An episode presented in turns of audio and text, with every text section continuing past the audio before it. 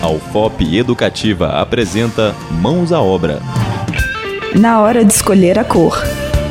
Quando vamos pintar, devemos ter em mente que a pintura protege e embeleza a construção, o que deve ser levado em consideração na escolha da pintura.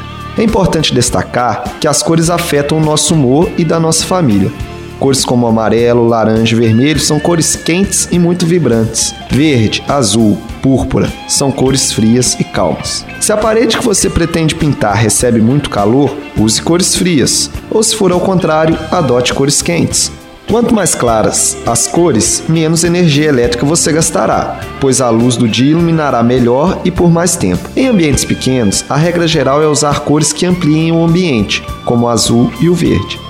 E se a intenção é estimular a sensação de aconchego, opte por cores escuras e vibrantes, como o vermelho e o amarelo. No teto, pode-se usar uma cor mais escura para rebaixar o pé direito, que é a distância do piso ao teto, ou optar por uma cor mais clara, de preferência o branco, para ampliar o espaço diminuto. Lembre-se, ter dinheiro não é garantia de bons resultados na hora de decorar, mas sim elegância, senso estético e muita informação.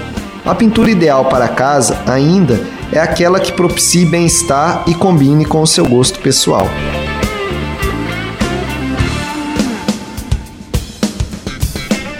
Acabamos de apresentar Mãos à Obra, um programa de educação e orientação sobre a construção e manutenção de edificações nas ondas do seu rádio. Produção e realização: Programa de Educação Tutorial Engenharia Civil da UFOP. Coordenação: Professor Jaime Florencio Martins. Apresentação: Lidiane Rodrigues de Deus e Victor Lisboa Silveira.